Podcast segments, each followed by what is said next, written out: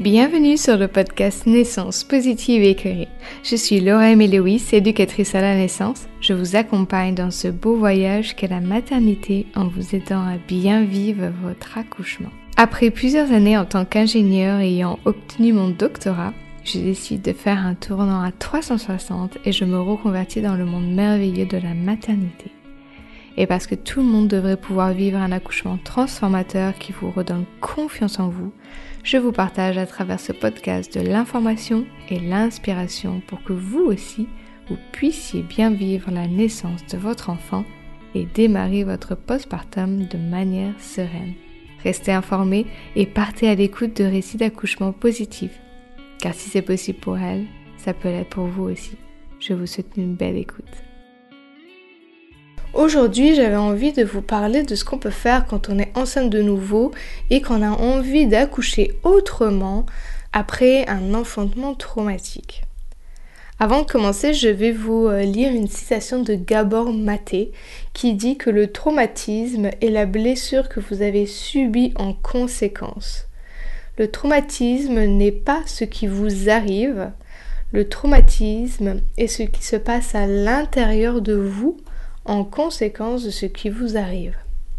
Il parle souvent que euh, un trauma, s'il n'est pas adressé, s'il n'en est pas euh, parlé, qu'il n'est pas compris, c'est là en fait où la blessure va euh, rester ouverte et avoir des conséquences par la suite.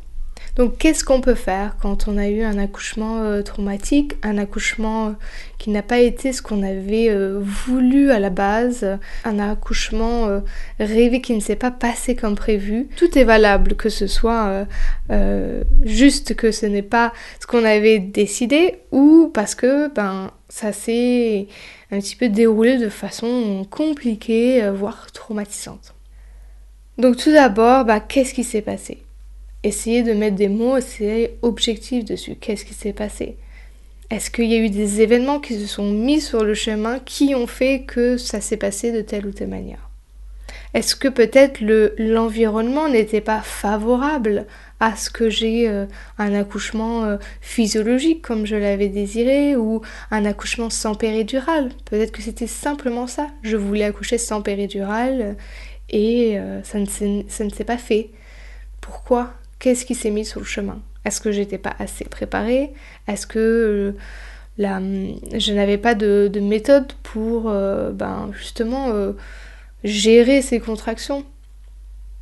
Est-ce que je m'attendais à quelque chose et en fait ça n'était pas du tout le cas? Est-ce que j'avais un accompagnant? Ça aussi, c'est super important. Est-ce que j'avais quelqu'un qui m'a soutenu Est-ce que j'avais une équipe soutenante, bienveillante? Et puis qu'est-ce que je peux faire la prochaine fois? Est-ce que je peux m'informer au mieux? Est-ce que mon accompagnant peut s'informer au mieux? Est-ce que je peux changer de maternité? Et vraiment ce qui est important, c'est de revoir un petit peu tout ce qui s'est passé. Est-ce qu'il y a eu euh, une hémorragie de la délivrance? Est-ce qu'il y a des choses qui se sont mises sur le chemin et que l'hémorragie de la délivrance est arrivée? Est-ce que j'ai eu un déclenchement? Une péridurale. Ça, ça peut favoriser. Je vous invite à aller voir l'épisode à ce sujet, que ce soit péridurale ou sur la délivrance du placenta. Est-ce que j'ai voulu euh, que le cordon de mon bébé soit laissé euh, euh, attaché au, placenta de façon optimale et puis ça a été coupé tout de suite? Est-ce que je m'en veux de ces choses-là aussi? Je pense qu'il est super important d'en parler aussi. Peut-être que, que votre accouchement euh, sur papier, il s'est bien passé, euh, il est euh, physio, il est naturel. sur papier, c'est ce que vous aviez décidé. mais il y a eu des paroles, il y a eu de la pression. vous avez eu l'impression que vous n'avez pas pu faire des choix. Tout ça aussi, vous n'avez pas été écouté. Tout ça aussi, c'est vachement important. Et hum, c'est bien d'avoir quelqu'un qui puisse vous entendre il y a plusieurs méthodes. Vous pouvez, euh, moi, réserver un débrief accouchement où on peut justement parler de tout ça. Donc soit c'est juste après votre accouchement et vous avez besoin d'en parler, ou alors vous êtes enceinte de nouveau et euh, il y a des choses que vous n'avez pas envie de reproduire, il y a des choses que vous aimeriez comprendre. Est-ce que c'est votre faute? Est-ce que c'est la faute de l'équipe? Est-ce que c'est la faute de personne? Comment est-ce que ça, je peux faire pour que ça n'arrive plus la prochaine fois? Donc voilà un débrief, euh, je suis enceinte et j'ai envie d'accoucher autrement. Ou bien vous pouvez euh, ben, écrire sur un journal euh, tout ce qui s'est passé et d'essayer de, comprendre, de voir ce que vous pensez, vous dites. C'est super important si vous venez d'accoucher que ça s'est pas passé comme vous le vouliez, euh, d'en parler. Parce que très rapidement, voilà, comme dit Gabor Maté, c'est un psychologue qui est vachement connu, euh, c'est là où en fait la blessure va rester ouverte et c'est là où on peut ouvrir à, une dépression du postpartum. Voilà, il y a, beaucoup de choses qui peuvent favoriser euh, au niveau des hormones, au, niveau de, du mental, au niveau de l'expérience de l'accouchement. C'est super important. C'est de là hein, où ça va commencer. Euh, pour moi, personnellement, je pense que la raison principale des... C'est, voilà, on nous vole nos hormones, notre accouchement, et donc euh, bah, ça favorise les dépressions du postpartum.